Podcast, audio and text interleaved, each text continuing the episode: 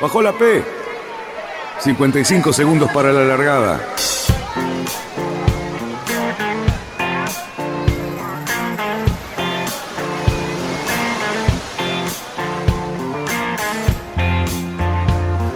Así comienza Radionautas. Toda la información de la náutica argentina. Vamos bien, vamos bien. Orsá, Orsá, Orsá. Vamos bien. Orsá, Orsá, Orsá. 5, 4, 3, 2, 1.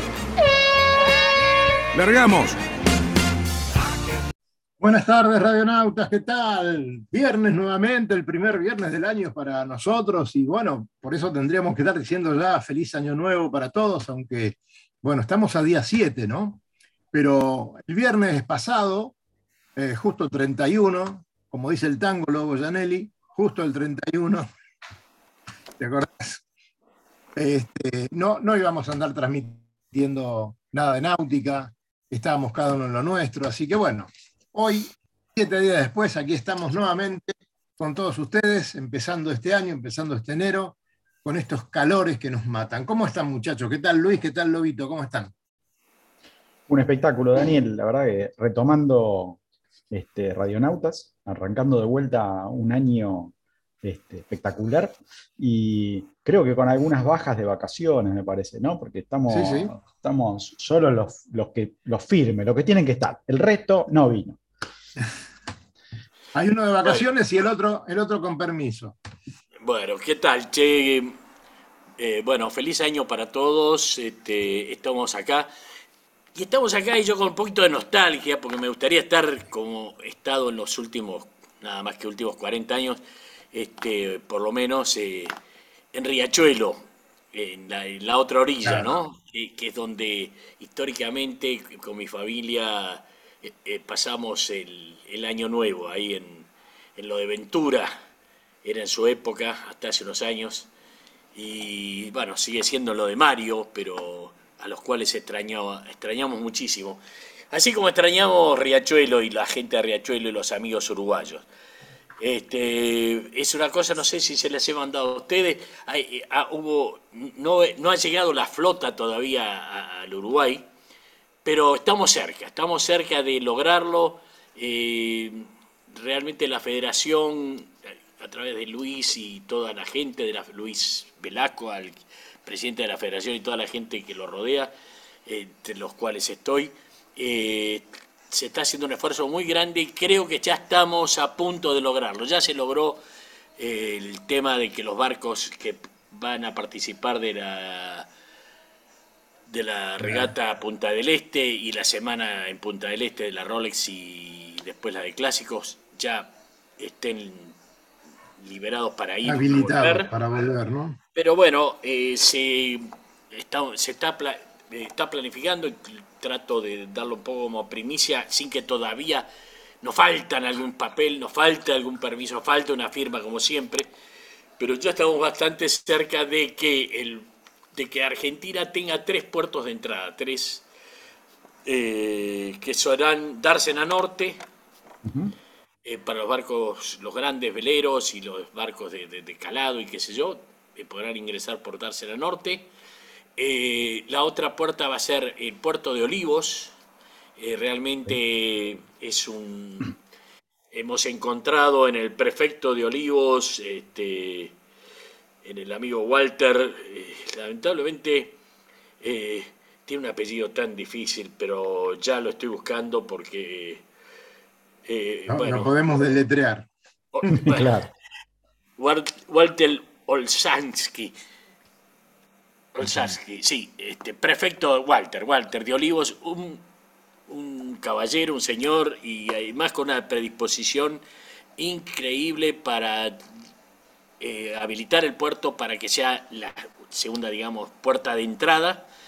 Y después en Tigre, que ahí todavía hay algunos conflictos, pero bueno, como siempre, se van a resolver y podemos decir casi con seguridad que en pocos días, en seguramente con suerte en la semana que viene ya quede abierto esa puerta esas tres puertas para aquellos que quieran despachar y quieran volver del Uruguay. Eh, Muy buena noticia. Lo mío, en mío hay un, gran porcentaje de, optimismo, eh, pero bueno, me baso en la buena voluntad que hemos encontrado eh, de, la gente de la prefectura en, general. Yo que me he tratado la parte de Olivos en particular. Y bueno, este, espero que esto se concrete y podamos de una vez por todas con todos los papeles y todas las vacunas y todos los hisopados y todas las cosas correspondientes, este, volver a, poder ir a visitar a nuestros amigos orientales. Con nuestro nosotros, nosotros estábamos, mm, digamos, charlando mucho sobre el tema durante el mes de diciembre porque teníamos la esperanza de que con la cantidad tan baja de casos que se estaban dando, eh, tanto prefectura uruguaya como argentina, o los gobiernos, si lo querés tomar así, abrieran las puertas y podíamos, en ese caso, comenzar a, hacer esos cruces que tanto extrañamos. Eh, bueno, no se dio y ahora, eh, con, este recrudecimiento del COVID, al menos en el tema contagio, después podemos comentar algo, o lo va a comentar vos, este, pero con el tema contagios que hay ahora, yo creo que la cosa se pone más difícil. Ojalá eh, todas estas tratativas que llevan adelante ustedes este, lleguen a buen puerto y, se concreten todas como corresponde. Pero hay mucho, mucho miedo, mucho temor. Igual la gente se fue de vacaciones de una manera que yo no sé si cuánto tiempo hace que no veía una cosa así. También no se puede ir al exterior, pero tanta gente en la costa, en Córdoba, en, todos los lugares de, de veraneo es impresionante. Hoy tenía una novedad de, de Madryn, que me decían amigos que las playas en Madryn están también repletas de gente. Muchos fueron a buscar lugares más tranquilos, hicieron unos kilómetros más. Así que, bien, eh, así estamos. Eh, con respecto a esto, pero con el tema COVID complicado. Lucho. Eh, no, quería preguntarle al Lobo más o menos cuál es la fecha, digamos, que no, no, no, me refiero a, la regata. O sea, ¿cuándo, ¿cuándo, es la fecha que vos sabés, digamos, que tendrías que estar arrancando para llegar allá con el barco eh, para poder correr la de clásicos, digamos? Más o menos, para tener una idea en la cabeza. Mira, este, la gente ya puede, ya hay barcos están preparándose para ir. De hecho, que ya en Punta del Este hay dos clásicos esperando.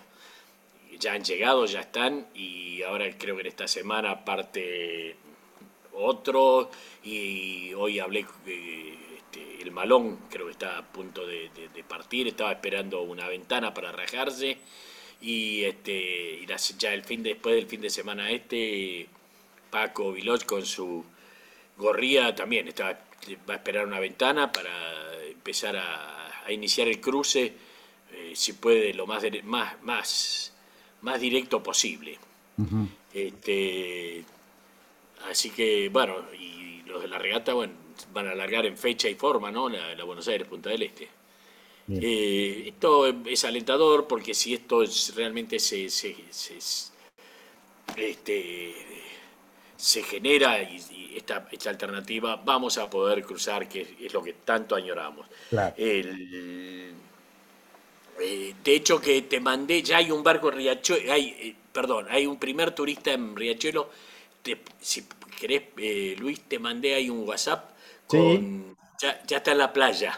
Ah, lo vi, lo vi, pero por, eso, justo te estaba preguntando, digamos, en eh, dónde era, porque este, me, llamó muchísimo la atención, ah. este, que, es, raro, digamos, ver esto. Este arribo, este, digamos, esto está en la playa de Riachuelo, pero digamos, eh, para el lado que se llama la Matamora, o sea, de la entrada de, Riachuelo para el este, eh, no la playa que habitualmente. Ah, no la común, digamos, la que se ve a la entrada, sino para el, para, el lado de Montevideo, digamos.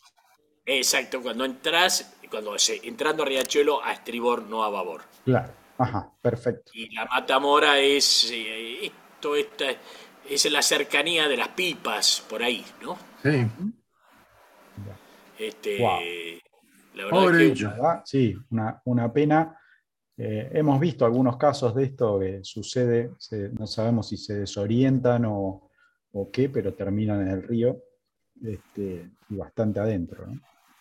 No, no, solo en la bahía San Borombón, sino que quedan en el río de la Plata bastante adentro. Bueno, de hecho que yo recuerdo siempre en, lo de Ventura había huesos de, estos cetáceos, ¿no? Mira, este, sí, sí, sí. Y evidentemente esto me demuestra de que esto viene pasando hace muchos, muchos años. Sí, sí. No, no es por el cambio climático, porque si no enseguida le, decimos que es el cambio climático. No, no. Esto ya pasa. Hablando de cambio climático, vamos a, mandar un par de saluditos. Claro que sí. A Elma, que está escuchando desde, desde Alemania, fue a ver a su hijo, así que está por ahí, está aprovechando este, las bondades, lo que sería para nosotros las bondades del clima, un grado más o menos, eh, nevadas, fresco. Nosotros acá estaríamos deseando que pase algo de eso pronto. Y la semana que viene un clima tremendo. A Patricia Himshaw también le mandamos un gran saludo. Eh, la vamos a tener pronto en la radio y, también en el agua con nosotros. Así que bueno, el cambio climático. Se va a hablar bastante este año del cambio climático. ¿eh? Claro que sí. Climático. Bueno, ahí, nos mandó por, por el chat de, de, YouTube, nos mandó saludos Elma, que siempre nos escucha. Eh, la verdad que una incondicional. Eh, bien. Confítense en el Mita. Sí, debe estar aprendiendo alemán ahora. Eh, tenemos, a ver, fin de año siempre aparecen todos los recuentos, nosotros hicimos toda una repasada del año, qué sé yo, y generalmente hay un montón de eventos que por ahí empiezan a, surgir, eh, actividades que están programadas, ¿sí? y hay algunas que se desplazan, porque justamente nosotros sabemos, tenemos un, deporte que depende mucho del clima, ¿sí? voy, a, voy a robar una frase que siempre dicen ustedes, que es, este no es un deporte a pila, así que hay que esperar a ver que, que se dé la ventana climática para un montón de cosas. Para eso me voy a mover a un, algo que estaba programado para los primeros días de diciembre, ¿sí? y se reprogramó, digamos, de alguna manera, así de feo, para, estos días de enero, ya zarparon, ¿sí? y quería contarles un poquito, es eh, probablemente un conocido o muy conocido de casi todos los que escuchen este programa, que es Alex Pella, el español, ¿sí? es un navegante, podríamos decir, de la hostia, para estar más o menos del lado español del tema, eh, con montones de récord. La verdad que es una montaña de récord lo que tiene este muchacho. Y ahora está. Poné alguna fotito, ¿eh? Sí, ahí vamos, ahí vamos. Este, vamos. Eh, él en este momento está junto a Romain Pillard, que es un francés. Este, partieron del Oriente eh, para hacer la vuelta al mundo con un trimarán que después les voy a contar porque tiene unas características muy interesantes ese trimarán, pero digamos, con un trimarán a batir el récord de la vuelta al mundo, pero yendo hacia el oeste, ¿sí? O sea, haciendo lo mismo que hizo Magallanes Elcano. Eh, la, idea de estos muchachos es que lo quieren hacer en menos de 122 días, que es el récord que se, se tiene hoy en día este, para, este, para esta vuelta. Eh, recordemos que la vuelta hecha hacia el este eh, digamos, la, vuelta por ahí que hacen más estándar, eh, estamos muy por debajo de los 80, ¿sí? y acá 122 parece una cosa de locos, pero bueno, los muchachos, eh, esa vuelta no es tan fácil, tiene algunas dificultades, así que estaban ahí encarándole. ¿sí? Ya estaban a la altura de, de Dakar, en África, y mm, llegando, supongo, capaz que hoy ya a la noche, ahora me voy a fijar un cacho en el tracking, pero creo probablemente a la noche estén llegando a Canarias eh, y van estas cosas que le fascinan al lobo, porque siempre hace la comparación de Buenos Aires-Río, este, pero estos muchachos, eh, ya les digo, mientras les muestro una foto del trimarán, eh, que es... Impresionante el barco. La verdad que ahora eh, Pero, ¿sabes qué? Ahora te, voy a contar una cosa porque... Hay que llevarlo. este es el, trimarán, ¿sí? Pero resulta que eh, los muchachos arrancaron con una premisa muy interesante. Este trimarán no es nuevo. ¿sí? Este trimarán eh, está, digamos, reciclado, ¿sí? Y por eso un poco el nombre y la idea que quieren hacer ellos de use it again, ¿sí? O sea, volver a usar esto, este trimarán fue hecho, a ver si tengo acá justo el dato, me parece que sí. Eh, Para alguna. Copa América. no, no, no, no. No, no. Eh, lo, lo hicieron para, para un cachito, para un cachito. Lo tengo por acá, lo tengo por acá. Se le mezclaron los papeles. a No, no, Petec. no, nada, no, tenía un poquito de pantallas de Sí, más. sí. Este, fue construido en el 2003, ¿sí? O sea que eh, tenemos un trimaran con el cual piensan batir el récord.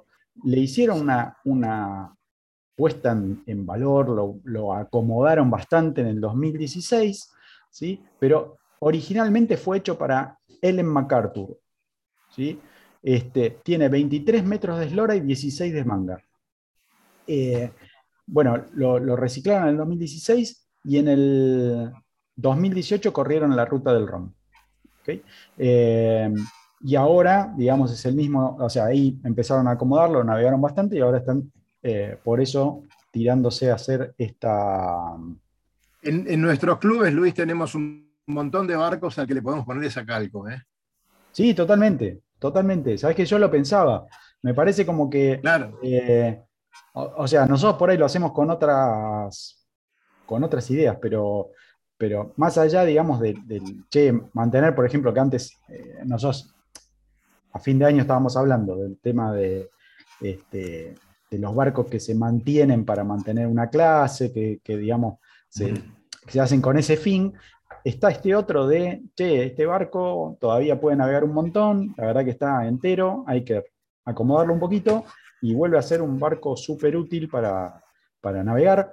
Eh, y la verdad que Sí, hay con- un montón, Si llegamos, no, genera basura. si llegamos a consultar, eh, ¿Cómo? si llegamos a consultar en los clubes, a nuestros amigos de, de todos los clubes, este, cuántos barcos eh, en esas condiciones hay y que están abandonados, mm, yo creo que nos asombraríamos tanto como nos asombramos cuando nos contaron hace unos cuantos años las estadísticas de cuánto navega un velero por año. Y no se puede creer. Sí, El promedio de navegación de un velero por año es de tres días.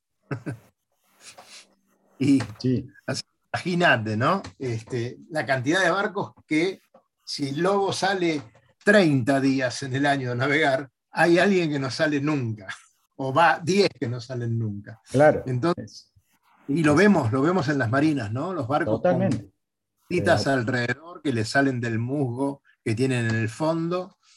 Así que Sí, sí, constante. Este, muy interesante esa épica de, de este trimarán, ¿no? Sí, eh, bueno, están casi, casi llegando a Canarias eh, y llevan tres días de navegación. Salieron del Atlántico ahí en Lorient, en Francia, y ya están casi llegando a Canarias. Así que le están. Bueno, con- contanos cómo, cómo vamos a fuertes. hacer para tener el track y, y poder seguirlos, a ver cómo. A ver, cómo- eh, nosotros desde que arrancaron estamos publicando en las redes nuestras, en Twitter, en Instagram y en. Facebook, eh, el, el, digamos, el estado de cómo van y algunas noticias que publica la página de Alexpedia. Eh, a- vamos a intentar pasarles también el link de la aplicación de Use It Again, que tiene un tracking específico en el cual hay un poquito más de información y por ahí les interese. Eh, pero si no, si lo buscan en, en- el Play Store o, o en el Apple Store, eh, como, como Use It Again, van a encontrar la aplicación. La aplicación es un tracking para, para seguir la, la aventura esta. Eh, tiene, tiene algunos condimentos especiales, no es como las, como las que hemos visto nosotros, que por ahí eh, no pueden tener asistencia, no pueden parar y ese tipo de cosas. En este caso no sucede. Eh, sí tienen que cruzar el, el Ecuador dos veces, tienen algunas reglamentaciones que cumplir para, para que el récord tenga validez, pero, eh, por ejemplo, si tuvieran una rotura o tienen necesidad de parar porque hay una situación climática que se les complica o lo que sea, pueden hacerlo, porque total, digamos, eso le está penalizando el tiempo para, para hacer la, la vuelta. Lógico. Este, entonces, eh, eh, nada, eso, eso lo tienen permitido. ¿sí? O sea, si llega a haber una rotura que pueden zafar y pueden hacer una parada y repararlo, lo pueden hacer. Pero no, no se descuenta, no se descuentan los días, pero... No, no, no, no. No, el reloj sigue corriendo desde el momento que zarpan, este, el, reloj corre hasta que vuelvan a cruzar la línea en Lorient para, para atestiguar de que pegaron la vuelta. Este, eh, estoy tratando de ver si en alguno de los puntos de, de información tengo, creo que llevan un barco de soporte, pero la verdad que no, no estoy muy seguro. No, no es que está cerca ni nada por el estilo, pero me parece que tienen algo, algo que los sigue este, bastante cerca, digamos, para, para las, los estándares que estamos acostumbrados nosotros, que van a dar la vuelta al mundo, y si no prenden una radio baliza, digamos, no aparece nadie, ¿no? Eh, no, no es el caso. Eh, tienen un proyecto científico por detrás bastante interesante, la verdad que eh, voy a tratar de, levantar un poquito más de información porque me, resultó una cosa llamativa. Van a hacer, supuestamente, por lo que entendí, una grabación del, del audio del océano con eh, GPS para tener, eh, digamos, posicionamiento del audio del fondo marino de, en toda la travesía. ¿sí? La verdad que no sé bien cómo lo van a hacer para almacenar toda esa información, no creo que la estén transmitiendo ni nada, pero bueno, voy a tratar de buscarles un poquito más de información para, que tengan, pero eso es un poco lo que tienen como, como fondo científico la, la, vuelta al mundo. Y por otro lado, bueno, esto de concientizar de que hay barcos que eh, no pueden, pueden ser puestos a, a, nuevo y, vueltos otra vez a la competencia fuerte como es este caso. Así que vamos con ellos a ver cómo De todas maneras, muchachos, eso de use it again, por favor, no lo tomen literal para cualquier otra cosa. Hay muchas cosas que no se puede. Ojo, ¿eh? para los barcos sí, hay cosas que no lo evitó. ¿eh? Bien. No sé a qué te referís. Por ejemplo, el barbijo. ¿no? Hay barbijos que no lo puedes usar tantas veces. Bueno, listo, ya está, hay que tirarlo. Y más ah, ahora, que usarlo y tirarlo. Yo pues recién creo que, vos que este, creo que con el barbijo va a pasar algo a nivel mundial. ya está pasando. Van a, empezar a tapar, van a empezar a tapar las cloacas, ¿eh? Todo va a tapar. Este... Los, barbijos que se encuentran en la calle es impresionante. Eh, sí. Eh, Caminás tres cuadras y ves seguramente uno por cuadra tirado por ahí. Sí, sí, sí. Este, ya, ya mismo yo me doy cuenta, ya en el auto mío yo tengo, no sé, 10 barbijos entre los que tengo acumulados en la guantera. me olvidé el barbijo y ahí está. Claro. Ahí está. Exactamente. sí, no, pues me lo saco cuando manejo solo, este, lo pongo cuando... Y realmente, bueno, será un tema que para los ecologistas, este, para tratar de inmediato, es eh, no sé por qué lo relaciono con la colilla de los cigarrillos, de los filtros. Está muy bien que lo relacione con eso, porque también eso hay colillas por todos lados. Sí. Este... Eh, en, la, esquina de mi negocio eh, hay una concesionaria de una marca italiana de vehículos. Parece que los dueños toman como principal motivo para el ingreso de las personas, de las vendedoras o vendedores principalmente, que fumen. Si no fuman, no entran a trabajar. Debe ser así porque yo los veo permanentemente en la calle fumando y de repente atienden el teléfono y tiran la colilla. Y no siempre salen a barrer, no veo gente barriendo, pero veo colillas en la vereda, en esa concesionaria, tremendo. Así que eh, parecía que se estaba dejando de fumar, yo no veía mucha gente, de hecho acá somos, no sé si el lobo fue fumador en algún momento, me parece. Allá por, el, siglo pasado. Bien, pero hoy la mayoría de mis amigos, de la gente que yo conozco, no fuma. El señor Lucho fumó alguna vez también. Sí, yo también. Lamentablemente. Eh, las colillas, la verdad que es un gravísimo problema, porque no, no sé la cantidad de años que dicen los expertos que eso eh, tarda en descomponerse totalmente. Señores, tengo una pregunta. Y la verdad que qué bueno que está hoy, porque tenía ganas que él empiece con, a, revelar un poco este gran misterio, ¿no? La pregunta, más bien el tema es el nauta argento, ¿Vos cómo definirías al nauta argentino? estamos hablando de una persona como vos que está en el Club Argentino, o está en Náutico Olivos, sido concurrente al Náutico San Isidro, tal vez estos clubes top de, Buenos Aires, pero vos qué concepto tenés del nauta argentino, del promedio, ¿no? ¿Cómo lo definirías, Lobo? Eh, qué buena pregunta, ¿no? Eh, mira, eh, la náutica argentina lo bueno que tiene, que ha tenido una buena base. Es como, una, como un edificio que ha nacido con una buena base. tenemos que partir del hecho que Argentina fue en un momento de, en el siglo pasado, el tercer país de, de en el mundo. O sea, estaba Inglaterra, Estados Unidos y Argentina. El desarrollo, eso se dio por una serie de circunstancias, gran parte la genera eh, los ingleses este, eh, construyendo el ferrocarril en la Argentina. Y Iban haciendo clubes. Y otras cosas, y trayendo la, la simpatía a la generación de clubes, y trayendo el deporte desde el polo, el tenis, el golf y el yachting, entre otros, el fútbol. entonces, eh, eso generó una casta náutica con, mucha tradición. Y esa tradición se ha trasladado a lo largo de los años. Yo para mí, te voy a decir, es un orgullo en mi club y en muchos clubes todavía náuticos, que cuando se arriza o se arría el pabellón del club, se toca la campana y todo el mundo se pone de pie. Para cuando se iza o cuando se arría, haya gente o no haya gente en el club, eso se cumple. Digamos, como diría mi madre, como muestra alcanza un botón, y esto lo que acabo de mostrar es un botón. A partir de ahí, lo que hace a la tradición, al a, las buenas escuelas náuticas que esos clubes generaron a su vez. Bueno, lo que no podemos evitar es el crecimiento, el crecimiento demográfico náutico que vino con el advenimiento del plástico. Claro. O sea, el yachting hasta el año 70, por decir una cosa, fue una fue, tuvo, un crecimiento de a un promedio de 10%, 10 por año, por decir, ¿no? Este es una cifra que estoy dando al azar.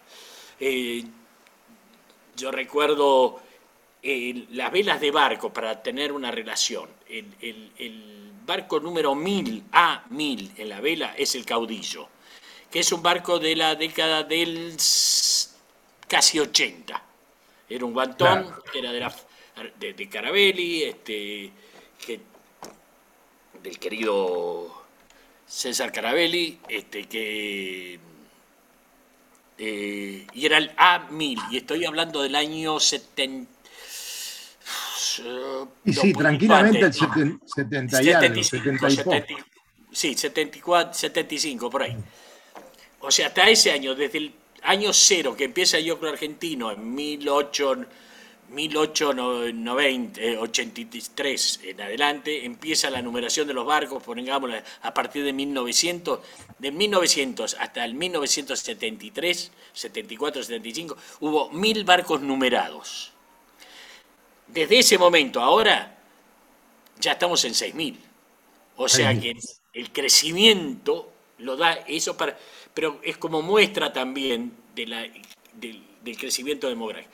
Eso lamentablemente, por un lado, ha, beneficiado porque ha desarrollado una industria que en su momento fue espectacular, espectacular la industria náutica argentina, que, la hemos perdido por como tantas cosas, pero bueno, ha quedado, quedado todos esos barcos, ha quedado toda esa gente y ha quedado una historia de yachting muy, muy importante.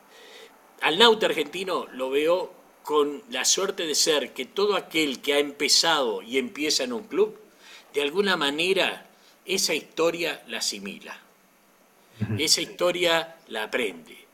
Y rápidamente vos ves que un navegante nuevito lo ves novel salir, navegar un rato con las defensas colgando y al poco tiempo ya hay alguno que se le acerca y le dice, hermano, cuando se navega, las defensas adentro. Y lo aprende. Y eso es una tradición. Y eso es un beneficio. Y después cuando vos lo ves que llegan a puertos y qué sé yo, y son nuevos y cometen, y siempre aparece un viejo como yo que le dice, para poner un spring, tirar un cabito acá. Entonces, este, ese ejemplo que podemos dar los que tenemos años de, estar en el río, creo que ha logrado y logra que todavía mantengamos un, un buen estándar de nauta argentino. Cuando yo empecé en la náutica, allá por el año 88, 89, por ahí, tal vez unos años después de eso, eh, recibí un, no una crítica, sino una burla por, por, algunas personas que estaban en un grupo. Me dijeron, ah, pero este es un navegante de plástico. ¿No? Yo me juntaba con algunos muchachos que en barcos, venían navegando en barcos de madera, ¿no? y que tenían todas sus historias. Y en esa época se hablaba, después lo escuché en otras oportunidades, navegantes de plástico. ¿no? Eh, hubo un, quiebre, Lobito, eh, en un momento de esos navegantes, este, de los primeros grandes barcos que hemos tenido, hasta el corte, ¿no? hasta cuando los astilleros dejaron de hacer barco madera porque ya no, no eran a lo mejor este, económicamente posible y, la, y empezaron a hacer barcos de plástico que no sabían cuánto iban a durar, pero eran mucho más fáciles y más rápidos de hacer. ¿Qué pasó en ese? ¿Cuándo lo viste vos? Mira, este, te voy a decir, te voy a dar un ejemplo bien claro, ¿no? Eh, regata Río 71. Ah, sí. Prácticamente todos los barcos eran de madera. Exacto. Eh, es más, yo corrí esa regata río en un barco que se llama Milagro, que era de Stanislao Kokurek, y simultáneamente en ese momento él ya había iniciado el primer proyecto importante de 50 pies de Germancito en ese momento, Germancito Ferrers, que era que resultó ser el matrero que va al agua y después de ahí a Inglaterra a correr la, la Admiral's Cup por primera vez un barco de 50 pies argentino. Eh, y era de plástico. De plástico. Y el comentario en el río era, eh, vamos a ver cuánto dura. Claro. Y ahí lo vemos todavía ganando regatas, ¿no? Sí, y han pasado claro. 71, 51 años, 52 años, ¿no? Este, fíjate vos, y, muchas Almiras Cap y muchas Río y muchas Mar de Plata y siguen, sigue, sigue cosechando satisfacciones y, millas y. Porque el plástico, el plástico le dio la gran posibilidad a la industria náutica eh, de generar nuevos modelos con, facilidad, de, adaptarse de un año a otro a una fórmula o a otra, eh, o a los cambios de la misma fórmula en las que estaban corriendo. Entonces, eh, no era posible pensar en hacer un barco cada tres años de madera para, para bancar una fórmula, pero pero con el plástico pasó, ¿no es cierto? Sí, sí, sí. Evidentemente, yo uso mucho la palabra bisagra, ¿no? Una, este, una de las grandes bisagras del yachting argentino fue el advenimiento del plástico. Y, no solamente en los barcos grandes, sino en los barcos chicos también. Porque el snipe dejó de ser de, de madera, que tenías que ir, eh, mimarlo a Bordolani, eh, que te hiciera tu snipe y que lograras que te lo terminara, y él, un artesano de, la impresionante como era Bordolani, te entregaba un mueble que más que, más que navegarlo querías poner el living de tu casa. Pero este y ahí apareció Patricio Marcos que, que, que escupía los, los los penguin de madera sacando 3, 4 por semana de madera y después, bueno, empezaron a aparecer los de plástico y el advenimiento del plástico permitió que los barcos se hicieran más rápido, este, una buena matriz, repitiesen y dio lugar a los lining de plástico, a los snipe de plástico, eh, los setar no, no se hicieron acá, pero muchas otras clases y clases promocionales como el pamperito, fíjate vos, cuando el famoso el mar nos hunde, yo decía en ese momento, el mar nos une, este, el pampero, eh, mm. claro. Permitió hacer esos barcos, esos bordigas creo que los hacía, y plagó todos los lagos del interior este, de, un barco. Y hoy tenemos que reconocer que esa semilla que parecía que nunca iba a fertilizar, este, ha fertilizado en todo el interior del país. Este, Hablaba recién luego de Patricio Marco, sí, que eh, fue un hacedor de muchos barcos de madera y después dio origen a- al famoso astillero Marco con los Pandora, que eran de plástico. Pero el señor Patricio Marco, madera, porque fue el que se encargaba de los interiores de los, de los Pandora. Bueno, el astillero Patricio Burgos este, estaba en su origen en el Tigre Sailing Club. Mira vos. De ahí pasó a la calle, a- eh, creo, para, no sé si era Bécar o la calle Santa Rosa, Santa Ana, una cosa así. Recuerdo haber ido, y todavía ahí hacía barcos de madera. Este, y hacía barcos grandes, ha hecho barcos, hizo varios barcos de Iturbides muy lindos.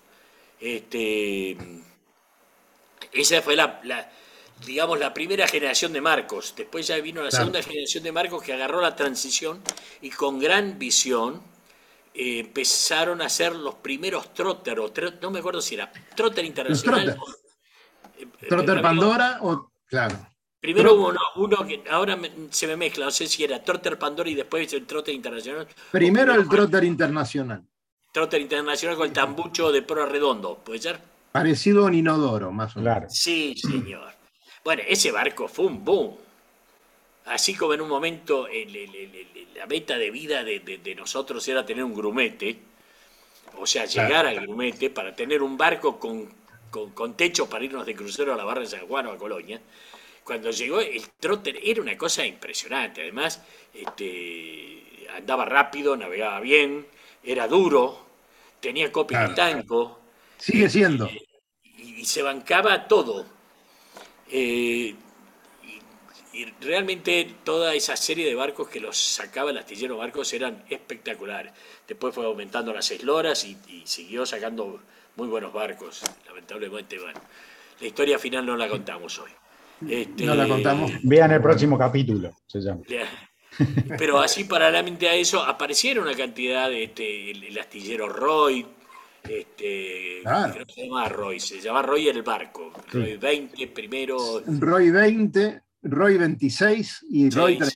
32, barcazo. Náutica, aparece Náutica Integral con, con Domato y los Negroni haciendo toda la, la línea Victory, desde los Victory chiquitos hasta los 20 Victory de 24 pies hasta Victory de 50 pies.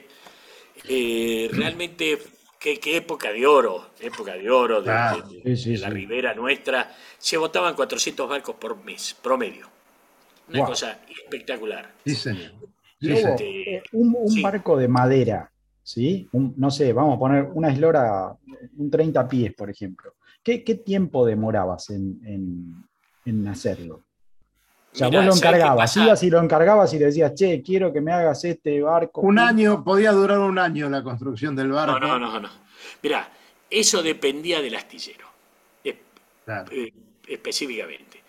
Eh, eh, si vos querías tener un barco hecho por un, ma- un mago de la, casi un, artesano fuera de serie, como ha sido eh, en Mar del Plata Bonacuore, y te mandabas, a- te hacía el barco, pero tardaba cinco años. Y ¿sabes qué? Pero, y tal vez más. Porque, pero ¿sabes qué? Entre traca y traca no había pabilo. Ah, mierda, Claro. Tirabas el barco al agua y no hacía agua. claro. O sea, era- eran artesanos fuera de común, eh, como lo fue Sarmiento, como lo fue mil, muchísima gente de la ribera, este, voy, voy a pecar en, en olvidarme ahora de, de- de nombres este, ilustres que han hecho barcos maravillosos. Ahí eh, lo de Gutiérrez en, en el Náutico San Isidro, lo de Viri Escalada haciendo barcos como el Horizonte o, o el Aguacil. Este, barcos que hoy han pasado 80 años y están impecables. El barco que yo tengo, el San Antonio, hecho por Sarmiento, una, una- realmente lo ves barcos que han pasado 70 años y es un barco sanísimo. Entonces, Lobo, que- no, no- no está en venta, no está en venta.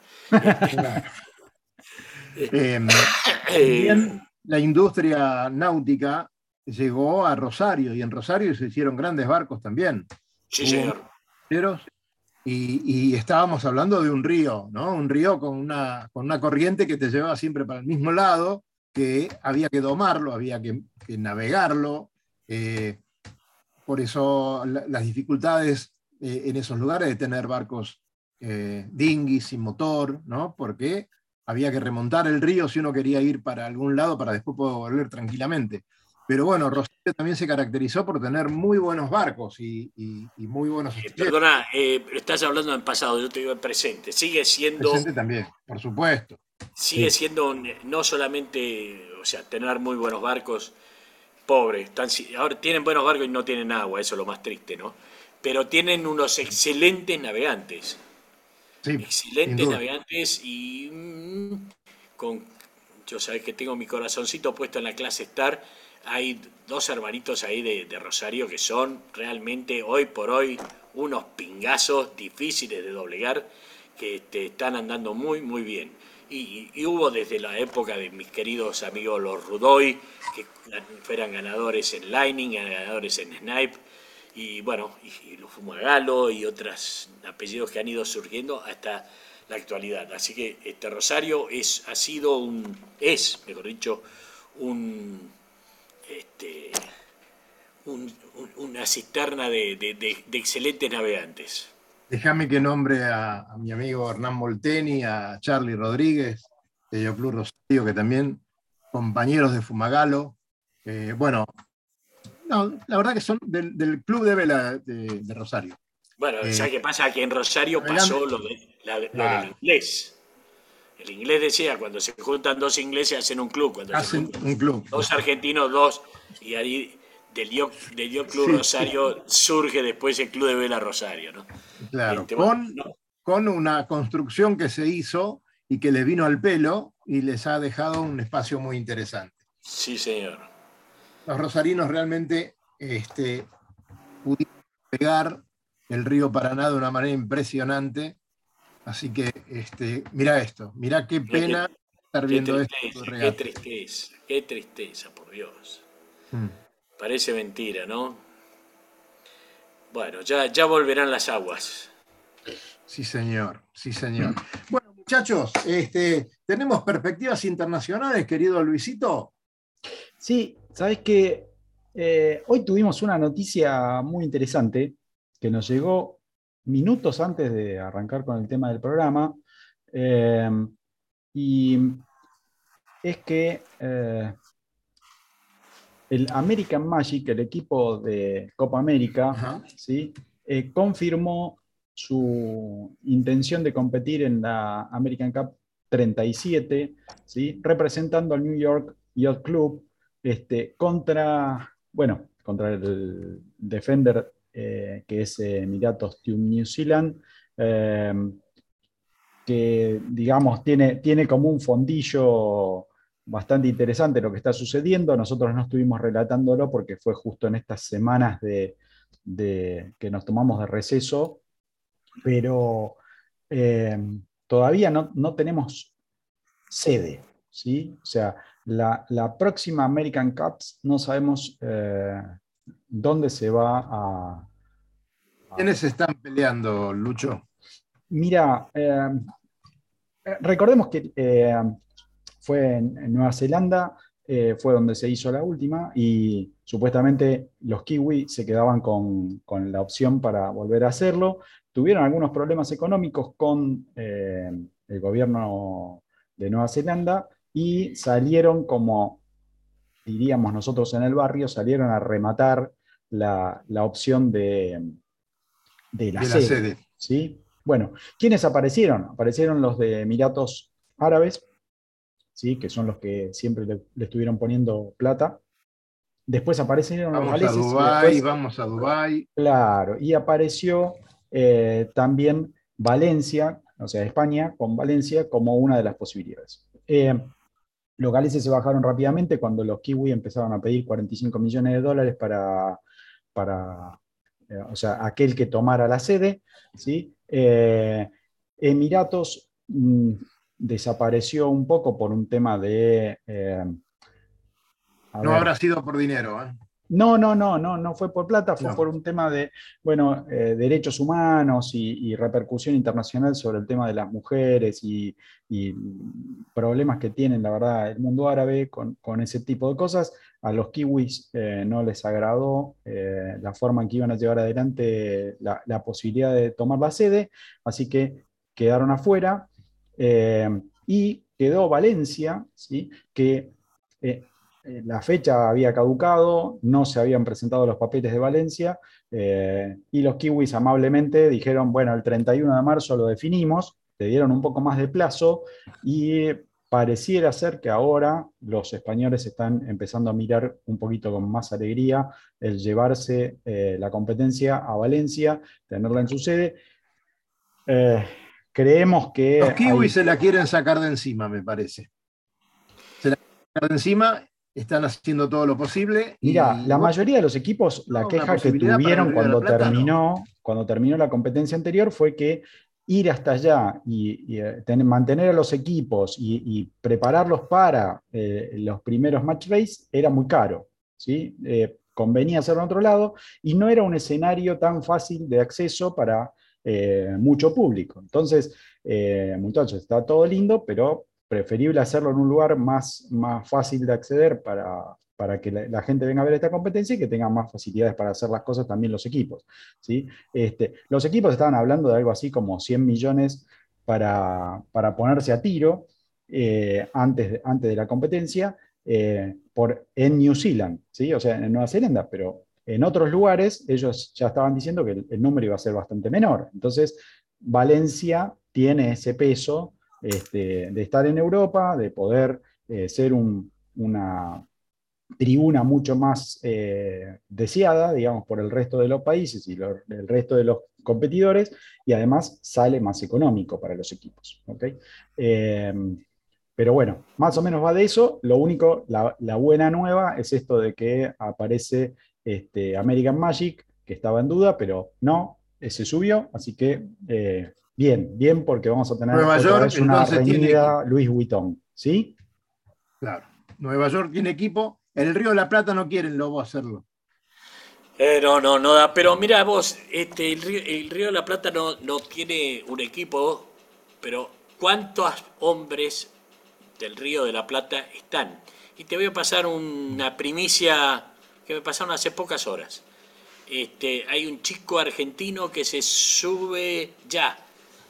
Está ya que firmando o está firma, o ya firmó, quizá por la diferencia horaria, y se sube al equipo Alengui.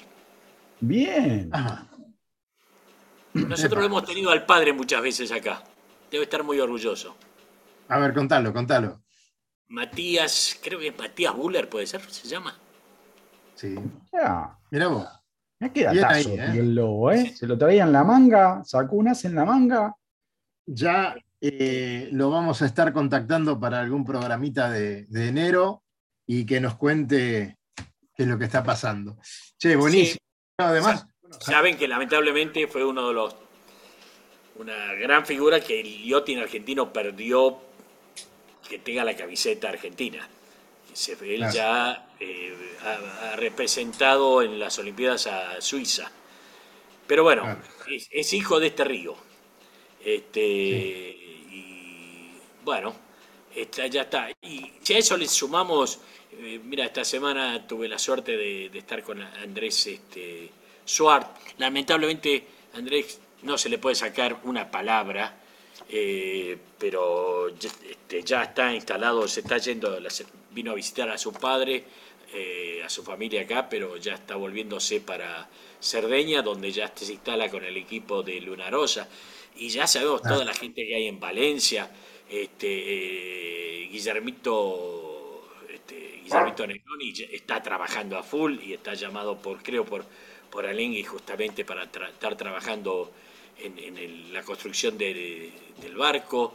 Así que, este, a- así como tenemos nombres de primera línea, como puede ser hoy un Santi Lange, que también es, es- Sí. está ofertado, tentado a estar en algún equipo, este, tenemos gente de que no, es como, es como la Fórmula 1, ¿no? Eh, al que Claro. vemos es a, a Verstappen, pero y vemos sentados en unas sillitas ahí al lado a 10 tipos que están con, o 20 que están sentados y que al momento de cambiar una rueda la hacen en dos segundos. Este, bueno, eh, acá en el yachting pasa lo mismo. Hay de esos que cambian una rueda en dos segundos, hay muchos argentinos en el yachting mundial y especialmente en la Copa América. En Valencia hay una concentración muy grande de, nombres de argentinos trabajando en astilleros, en todas, sobre todo, y en todo lo que sea velerías también. Así que. vamos a tener más sorpresas porque sabemos que hay muchos muchachos que están trabajando, haciendo su, su carrera, su recorrido en la náutica europea y están siempre disponibles y ávidos de, estar en esos grandes eventos, ¿no es cierto? Así que eh, ya vamos a, ver qué es de la vida de estos chicos que, salen de nuestros clubes, ¿no? Sí, sí, sí, sí, sí. Este, y, esto viene sucediendo hace muchos años. Este, lo que pasa, bueno, a veces trasciende, a veces no tanto, pero el, digamos, esta caldera que es el, Río de la Plata, porque es impresionante el yachting que se practica en el Río de la Plata. Es, eh, hay una relación poblacional tan grande de náuticos, este, de gente navegando, que, en pocas ciudades del mundo se da. ¿eh? Solamente, bueno, tenemos que sacar a Australia y Nueva Zelanda, porque o navegan o, se, se, ahogan. Este, el Río de la Plata es un, una usina, esa es la palabra, de, navegantes muy, muy buena. Porque, Lo complicado de estos muchachos de Nueva Zelanda y Australia es venderle un auto, digamos. Es, al revés. sí, sí, sí, sí. Este, sí, porque además tenés que tener volante a la, a la derecha. Muy difícil manejarlo. Este... Sí, no, te quería, te quería meter en otro tema. Eh, estos días estamos promocionando porque tenemos muchas ganas de volver a navegar por Paraty, por Angras, por, Isla Grande, volver a ir a Brasil, volver a recorrer esas playas, esos lugares maravillosos. Y mucha gente nos está preguntando, bueno, ¿y cómo hacemos para ir? ¿Cómo están las cosas? ¿Qué es lo que están viendo ustedes? Y bueno, esbozamos alguna respuesta con un poquito de, esperanza de que, de que sea más sencillo de lo que es ahora, pero hoy por hoy hay gente que se está yendo a, navegar a esos lugares. Bueno, ayer partió un grupo de cinco barcos. Arranca, eh, perdón, arranca mañana. Mañana cinco barcos, cinco tripulaciones argentinas se ponen en marcha. Ahí está. O sea que, la, gente llega a Brasil en avión, llega a Río. llegan a San Pablo. Llegaron a San Pablo. Este, hace un rato me llamaron para avisarme ya que ya están en ruta, estaban en ruta para, para, para ti Así que esta noche dormirán ahí, mañana a la mañana, este, el día 8, iniciarán su, su periplo, su charter por, por ahí. Y aquellos que tengan ganas, y yo les hago una apuesta diferente. Digo, pongamos una fecha. Claro. Démonos un tiempo. Hablemos de mayo, que es una excelente época para ir. Agarremos el almanaque de mayo, pongamos el dedo en un sábado de mayo y digamos, bueno, ese día vamos a hacer cinco barcos, 5 por 5, 25, 30 personas navegando eh, en, caravana este, por, por todos los vericuetos de la Isla Grande, de, de, de, de Mirín o de Isla do Cedro o Jipoya, Praia Dentista y, y vayamos a disfrutar. Es, hay que este, hacerlo porque además, ¿qué pasa si se recrudece el tema del COVID y para abril están las cosas mal? Se puede reprogramar hasta noviembre, ¿no es cierto? Eh, se puede reprogramar hasta que las cosas se normalicen. Exactamente. Mirá qué lugar. Mirá qué lugar. En este momento eh, de los barcos que están saliendo mañana, eh, que ya volaron hoy este, para, Brasil, este, eran barcos que estaban previstos para el año pasado. Claro, exactamente. Y fueron pateando la pelota, y, no, es que la patearon un año, no, primero hicieron intento en marzo, las cosas seguían mal, hicieron intento en noviembre, las cosas seguían mal, bueno, ahora cuando las cosas se parecían, empezaron a mejorar, cerraron y ya se lanzaron. Evidentemente, otra vez se abrió la ventana y están volando otra vez los papeles, pero bueno, esperemos que. Bueno, pero, pero creo que hay, algunas novedades, algunas noticias que son auspiciosas. Hay mucha gente, estudios que se han hecho en países muy serios que dicen que estos son los últimos estertores de, del, del, virus. esto, lo que está pasando con estas mutaciones es porque ya el virus está volviéndose medio loco, no sabe por dónde entrar, ya hay tanta gente vacunada, tanta vacuna dando vuelta, que aparentemente la pandemia, como otras pandemias en la historia de la humanidad, este, se han resuelto de esa manera, ¿no? Terminando por cubrir todo su ciclo que hace este virus y que en algún momento termina y, fallece, ¿no? Eh, así que esperemos que sea así, que tengan razón. Están hablando de 60 a 90 días para que esto se termine. Quisiera yo creer eso, eh, pero bueno, eh, ya estábamos casi, casi sanos hace poquito tiempo y sin problemas, y fíjate lo que pasó, ¿no? En estos últimos 10 días o 15 días, una explosión. En este momento, si querés decirlo vos, Lobito, pero... Mira, sí, en lo, voy a hablar desde lo personal. Este, Estoy felizmente eh, vacunado con tres vacunas.